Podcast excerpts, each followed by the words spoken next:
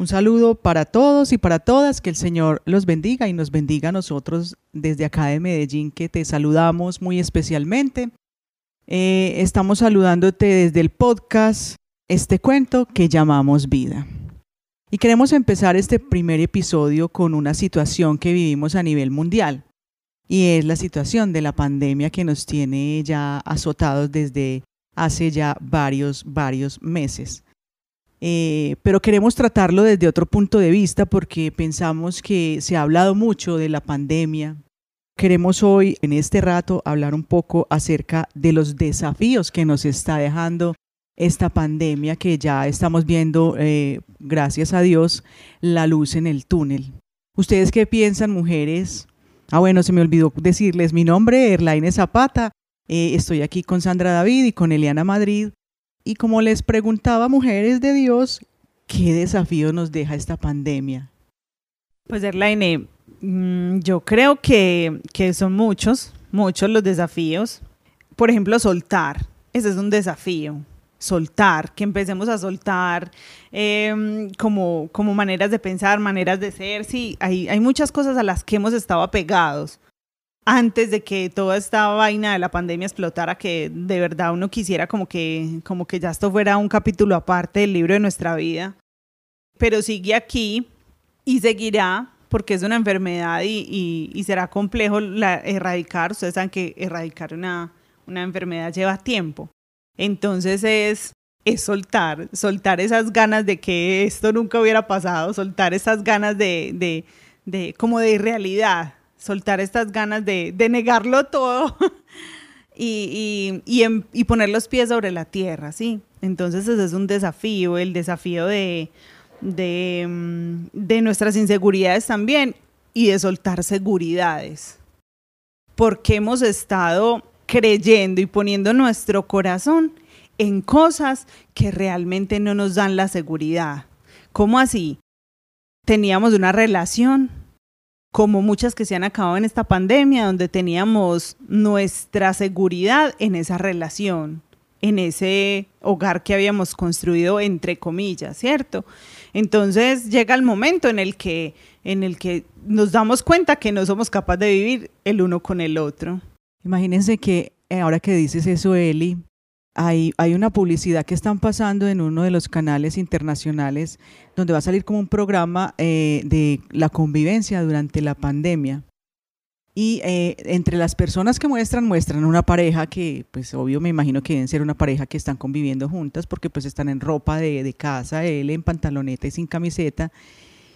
Y eh, en un momento determinado, él voltea y le dice a ella, es una tortura para mí vivir contigo yo cada que escucho esa publicidad me quedo más impactada. O sea, yo no me imagino esa mujer, el eco que habrán hecho esas palabras en ella. Yo creo que eh, ese es un desafío grande también, sanar un poco esas palabras que escuchamos de los demás tan fuertes, porque nos fuimos dando cuenta que no somos capaces más que convivir con el otro, es convivir con nosotros mismos encerrados.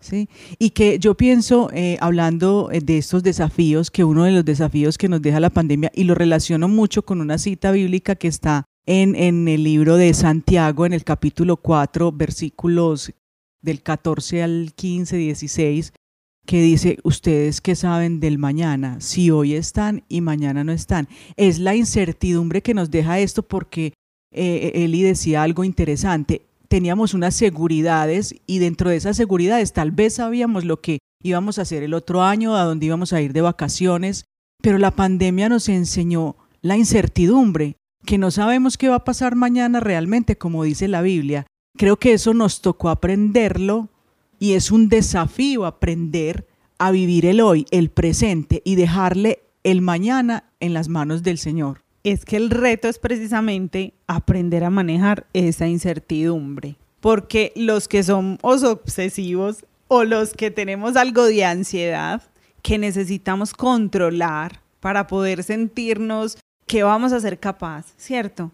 Eh, nos ha dado mucho más duro esta pandemia. Y las personas que más, más, más tiempo duraron como en adaptarse al cambio hay todavía personas que, que, se niegan, ¿sí? que se resisten, tienen esa estructura psicológica un poquito más, eh, más fuerte, tienen esas obsesiones más marcadas, esas ansiedades más marcadas y se sienten mucho más inseguras mm, de enfrentar la incertidumbre. No sentimos que somos capaces de enfrentar lo que venga, nos sentimos que, que no tenemos los recursos para afrontar lo que sea, ¿cierto? Nos hace falta desempoderarnos. Entonces ese es uno de los retos, ¿sí? Eh, soltar, soltar las seguridades y las inseguridades también, soltar. Em, tú decías algo hermoso, Erlaine, y es empezar como a creer, como a, como a construir, porque muchas cosas se han desbaratado, muchas. Estructuras sociales, mm, muchas cosas se están desbaratando. Entonces hay que, el reto es cómo volver a creer, sí, cómo volver a creer en medio de, todo esto. Yo te abono una cosita ahí, o, más bien les pregunto a ustedes, y me imagino que a las personas que nos están escuchando también le ha pasado, es que uno ha hecho como un balance un poco de lo que llevamos más de un año en esta pandemia, y a ustedes no les ha pasado que hay relaciones que subieron y otras bajaron. Uno mismo, inclusive como, como amigo, como familiar, eh, empezó a notar que unas relaciones con los amigos empezaron a subir y con otras se fueron acabando. ¿A ustedes no les ha pasado eso? Y me imagino que a mucha gente también le pasó porque sabemos que la tasa de divorcio se disparó. Muchas relaciones sentimentales también se acabaron. Pero también otras comenzaron. También otras terminaron juntos y se dieron cuenta que podían coexistir en el mismo lugar eh, hubo personas que también aprovecharon ese tiempo y ese espacio de soledad. Entonces, eh, hay que mirarlo por los dos lados, hay que mirarlo, como tú decías, unas, eh, amistades se fortalecieron y otras bajaron y eso también ha ayudado para depurar. Lo que yo pienso es que los momentos difíciles saca lo que realmente es una persona, o sea, saca lo que ya llevas dentro. Y hay veces que, eso está en todas las realidades, en la familia, en las amistades, eh, en tus relaciones personales. Entonces, si ya la familia venía debilitada, como lo podemos reconocer en muchas cosas que han surgido de noticias, de que eh, muchos eh, familiares con peleas, con tantas rencillas, tantas discusiones que se han generado más divorcios, porque fue como una noticia mundial, y tú comenzaste hablando de eso, es que yo ya no me aguanto a esta persona. Y es porque simplemente no se conocían.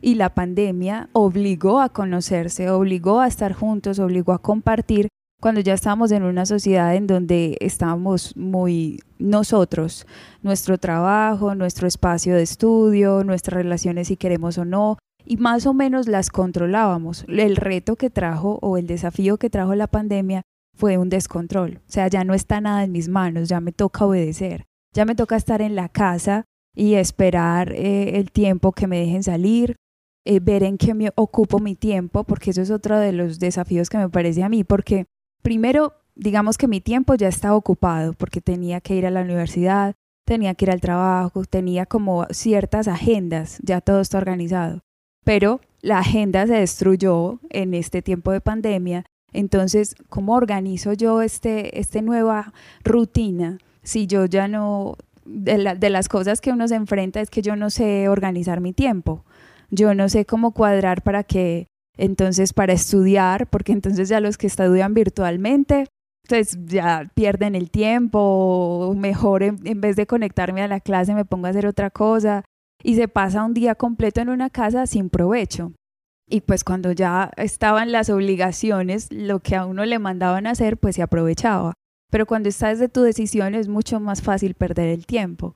Y otra de las cosas que, que estaba pensando mientras hablaban es que de los grandes retos que trajo eh, la pandemia fue como esto que, esta cualidad que algunas personas tienen y otras que no es una cualidad, que es que muchos ven el vaso medio lleno y otros lo ven medio vacío. Y entonces cuando vemos el vaso medio vacío es cuando no se aceptan las cosas, es cuando se, espera lo peor.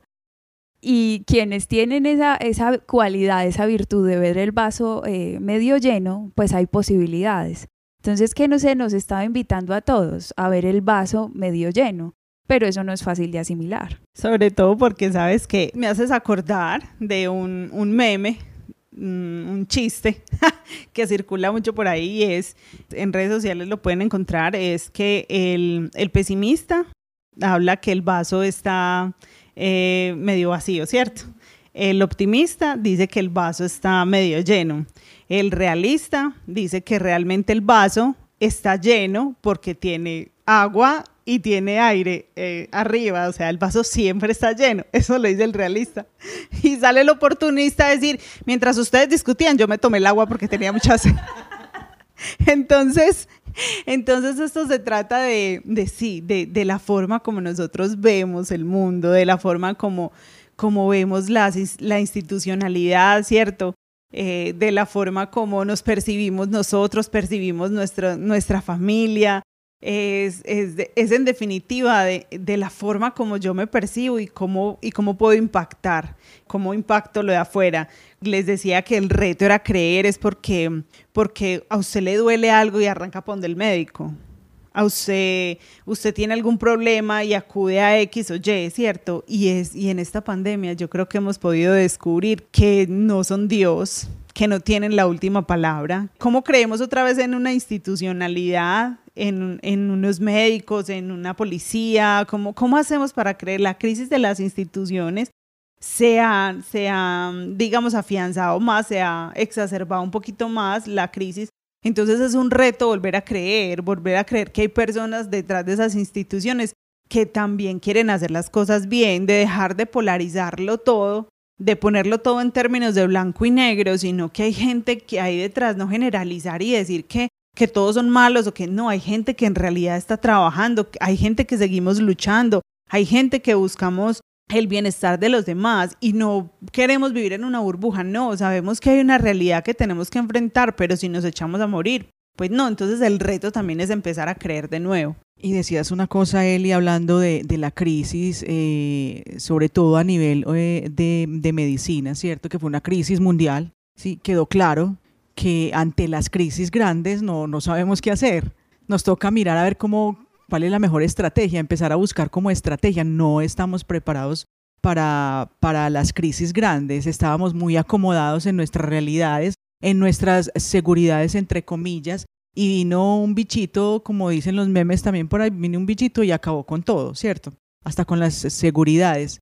Pero también eh, dejabas ver otro, otro tema que yo veía como como un desafío y fue que apareció realmente la figura del otro, del otro que tal vez muchas veces no veíamos, del portero que necesitábamos para que entonces ya fuera él quien, quien abriera, quien hiciera algunas cosas que nosotros no, ya no queríamos hacer por miedo, de los mismos médicos, de las enfermeras, de las personas que hacen el aseo, cuando nunca nos fijábamos en ese tipo de personas.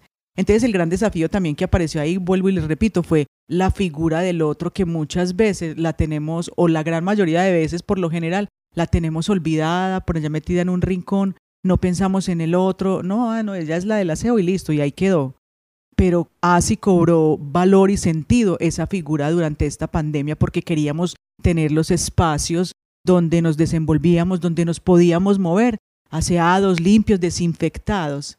Entonces me parece que eso es un gran desafío, seguir viendo al otro que de alguna manera estaba invisible. Creo que también podríamos tener una gran oportunidad eh, reflexionando sobre todos estos desafíos.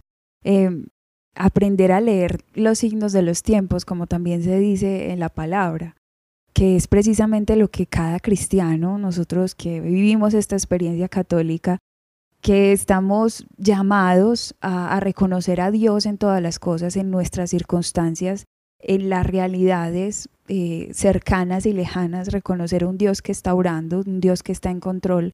Yo creo que es aferrarnos a la certeza de un Dios que trabaja y que es consciente de sus hijos. Todas las realidades que, que nos permean, que sí o sí por el hecho de existir nos van a tocar, ya por el hecho de estar vivos estamos eh, expuestos a la muerte, estamos expuestos al dolor, estamos expuestos a las decisiones. Tenemos que aprender a vivir desde la luz del Espíritu de Dios, a vivir desde la gracia que Él nos dio, de que como lo creemos, Él ya ha acercado su reino, ya ha acercado su bendición y todas estas circunstancias que nos llaman a movernos. Yo escuchaba de un sacerdote que hay veces Dios hace temblar para volver a crear. Entonces te mueve el piso, te, te revuelca, te dice, hey, ¿qué estás haciendo? Hey, escúchate o, o cambia esta, esta realidad. Y si lo escuchamos, les aseguro que muchos podemos sentirnos muy diferentes a, a, como estábamos antes de la pandemia. Porque obvio se han cambiado realidades sociales, pero también si lo hemos aprovechado, como ahorita Eliana decía, y también Erlaine, de si hemos aprovechado algo de esta pandemia, nos ha hecho muy diferentes interiormente. Tal vez nos ha hecho más fuertes, nos ha llamado a salir de nuestras seguridades, como lo decías ahorita Eliana, a dejar tantos dioses falsos, tantas falsas seguridades, tantas ideas de control que teníamos de nuestro trabajo, de nuestra familia, de nuestro hogar, creíamos que ya todo estaba solucionado, ya todo estaba arreglado, pero ah, viene la pandemia y es como un descontrol y se cae todo, se cae una empresa, se cae un, un proyecto, se cae una relación afectiva. Entonces, en realidad, ¿en qué habíamos inventado nuestros proyectos, nuestra vida? Ahí yo creo que es, el punto que nos debe llamar la, la pandemia, la atención. ¿En qué está cimentada nuestra realidad, nuestra vida? ¿En la arena o en la roca? Y ahí sabemos todos quién es la roca. Lo que estás diciendo, Sandrita, es muy cierto. Porque yo creo que si hubo algo que quedó bien develado durante esta pandemia, es que Dios es compañía. Dios siempre nos acompañó y nos sigue acompañando. Y yo creo que muchas, muchas personas, sino yo creo que de pronto la gran mayoría, si no todos, tuvimos alguna crisis en algún momento durante todo este tiempo. Por el encierro tuvieron algunos, otros tuvimos la crisis era porque no queríamos salir. Así, a cada uno nos tocó eh, la realidad y la crisis de diferente manera. Pero como ante esa crisis el único que nos traía paz y el único que siempre estuvo ahí fue Dios. A, modo personal, eh, la crisis mía fue de no querer salir ya cuando nos dejaron salir Sí, a mí me dio fue la crisis ahí. Yo tenía miedo. Y realmente eh, el único que pudo solucionarme eso y darme paz y tranquilidad y la certeza de que mientras yo me cuide no me va a dar el COVID, porque es obvio, a todos nos da algo de susto o a la gran mayoría, era Dios. Ahí era donde yo empecé a encontrar como mi seguridad nuevamente, como a cimentarme de nuevo eh, en Dios, si vos estás conmigo, Señor, pues, ¿qué me puede pasar? O si me pasa, pues, que se haga tu voluntad en mí, Señor. Y empieza uno a tomar como esa tranquilidad. Y creo que para muchos esa fue la, la experiencia, que ante la crisis Dios fue siempre compañía. No sé ustedes qué opinan. Yo recuerdo que cuando tuve mi experiencia de, de, encuentro con el Señor, precisamente atravesaba una crisis en la vida. Entonces, mmm, yo pienso que esta es una, ha sido una oportunidad de crisis para volver precisamente los ojos al Señor. Siempre hemos tenido, eh, digamos que, que, dentro de nuestra experiencia espiritual, y digo nuestra porque, porque conozco la experiencia de mis compañeras que están acá, eh, siempre nosotros hemos, hemos comprendido que, que es la fragilidad la que nos hace acercarnos a un Dios y reconocer que hay alguien más grande que nosotros, ¿sí? Que puede más que nosotros, que somos limitados. Y, y, ha sido esa fragilidad que la que nos ha permitido precisamente abrir, abrir los ojos del corazón para reconocer a Dios y para tener ese encuentro maravilloso con Él y para dejarnos amar por Él. Entonces, la invitación desde este podcast que yo les quiero hacer es que aprovechen este momento, sí, este momento aprovechen para poner su mirada en el que necesitamos poner la mirada. Sandra hermosamente lo decía ahorita, en qué tienes puesta esa seguridad de tu vida, en quién has construido tu vida. Si el día de mañana eh, nos da la enfermedad, porque es que es muy curioso. Todos hemos sabido que de alguna cosa nos hemos tenido que morir. Entonces hemos tenido como una sensación de omnipotencia, ¿cierto? Que, que, tienen los niños de que a mí nada me va a pasar o que tienen muchos jóvenes de que no, será cuando esté viejo que me va a morir, ¿cierto? De quedarnos para semilla. Sí, sí, sí.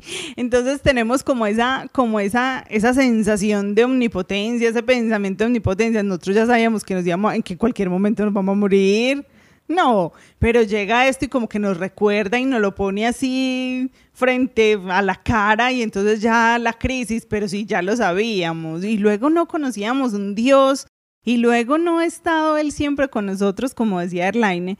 Entonces esa, el desafío es eso, es, es, es aprovechar que en medio de la crisis es el Señor el que nos está diciendo, venga, venga, acuérdese que yo estoy aquí. Venga, venga, no, no ponga su amor, no ponga su vida en otras cosas que no sean yo, porque todo va a pasar, todo pasa, pasa la vida, pasan las relaciones, se acaban los trabajos, hoy o mañana, por pandemia o no, pasan los trabajos, pasan las amistades, sí, pasan pero yo soy el que permanezco, yo soy el que estoy, yo soy el que quedo. Entonces, ese es el gran desafío que nos ha dejado esta pandemia, es reconocernos necesitados de Dios. Ese es el, el llamado y la invitación que les quiero hacer en este podcast. Así es, y también yo creo que podríamos reflexionar, y esta también sería una gran invitación, de que eso que nosotros anhelamos tanto en el cielo podemos vivirlo desde la tierra. Yo creo que en el cielo como en la tierra como lo decimos en el Padre nuestro, hágase tu voluntad aquí en la tierra como en el cielo, y hacer la voluntad es ajustarse a ese Dios, a la verdad de un Dios que está siempre presente, que está siempre actuando en nuestros corazones y en nuestras realidades, y que sí dispone todas las cosas para nuestro bien. Yo creo que uno de los grandes retos sería que llenemos en vez de nuestro corazón de palabras, de noticias, de, de realidades confusas, que es como una verdad entre mil mentiras y nadie entiende, y entonces no sabes ir a la derecha o a la izquierda, pues es afianzarte en la verdad, en quien sabemos que es la palabra viva, que es Jesucristo, y reconocerlo en todas las cosas. Entonces no alimentarte de las noticias fatídicas, sino alimentarte de las noticias que te traen esperanza, de un Dios que te está diciendo constantemente, hey, ánimo, que yo continúo contigo, ánimo que yo estoy contigo, ánimo que en la tierra como en el cielo seré tu Dios, y los cielos están abiertos para llenarte de gracia y llenarte de bendición. Y yo creo que si un corazón se afianza a esa verdad, que no es una idea de positivismo, sino una verdad, te afianzas a eso, en vez de mirar el vaso medio vacío, lo vas a ver el vaso medio lleno o lleno completamente, como lo decía ahorita Así que en realidad es una vida llena de gracia, no un vaso ni cualquier otra cosa, sino una vida llena de gracia y quien nos llena de gracia es precisamente Dios, que nos infunde su Santo Espíritu y nos ayuda a ver esta realidad de otra manera y nos dice, sí hay circunstancias difíciles, pero no tiene que estar todo en calma para que sea perfecto. Hay veces necesitamos de la distorsión para aprender a, caminar, para lanzarnos, para arriesgarnos. Muchas, y lo puedo decir como testimonio, muchas de nuestras decisiones o de nuestros arriesgarnos los hemos dado a través de la pandemia. ¿Por qué? Porque nos ha sacado de nuestros estados de confort. Veníamos muy relajados, esto nos movió el piso y nos hizo despertar. ¡Hey! Yo creo que estoy aquí para hacer otras cosas.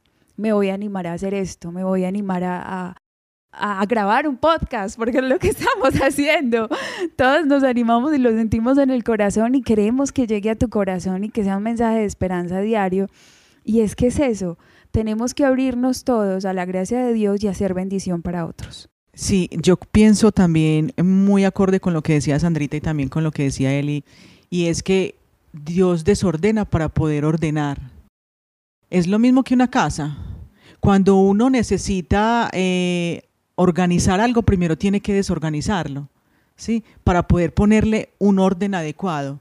Y así es Dios. Entonces, no tener miedo ante estas dificultades, ante estas grandes crisis, creo que es un desafío también que nos deja la pandemia, a no tener miedo, a seguir eh, cimentando nuestra casa sobre la roca y así no tendremos miedo a lo que venga, sino que estaremos seguros de que lo que venga va a ser para el bien de los que Dios ama. Dios está poniendo su orden. Y el orden de Dios no es en nuestra lógica, sino en la lógica de Él, que es mucho mejor, porque su voluntad es mejor, más buena, más agradable, más perfecta que la nuestra inclusive. Me dejaron sin palabras estas dos mujeres, pues la verdad, sin palabras, porque, porque es precioso descubrir que, que se puede seguir construyendo en medio en medio de las situaciones así. Y ese era otro de los retos que yo pensaba que comentáramos en este podcast. Y es construir, la necesidad de, de, y el reto de construir, aunque la vida no sea color de rosa, como dice por ahí una canción, aunque no caigan palomitas por todas partes y las flores no sobreabunden, sí, es construir, ese es el reto. Y para eso nos tenemos que movilizar. Y para eso hay que conocer los límites. Durante esta pandemia para mí fue súper fuerte conocer mis límites con el estrés y, eh, y, lo que causa en mi cuerpo. Eso también me ayudó a conocerme y a saber hasta dónde puedo dejar que llegue, cómo puedo empezar a controlarlo. Entonces, eh, son muchos los retos, son muchos los desafíos, pero sabemos que de la mano del Señor lo vamos a lograr. Bueno, y ya vamos despidiendo este podcast que esperamos que les haya servido, sobre todo que les haya llenado de esperanza, porque es nuestro, eh, nuestra principal motivación, ser voz de esperanza para alguna persona que nos escuche, tú que nos estás escuchando. La realidad que tengas, las circunstancias, no tiene que ser el final, sino abrirte a la gracia de Dios, saber que hay un Dios que está pendiente de ti, que si le abres la puerta Él va a entrar y te va a ayudar a ver las cosas con mayor claridad para encontrar soluciones. Bueno, me despido. Con ustedes estuvo Sandra David. Y Eliana Madrid. Y Erlaine Zapata. Y que el Señor los bendiga y la Virgen los acompañe. Nos vemos o nos escuchamos más bien en un próximo episodio.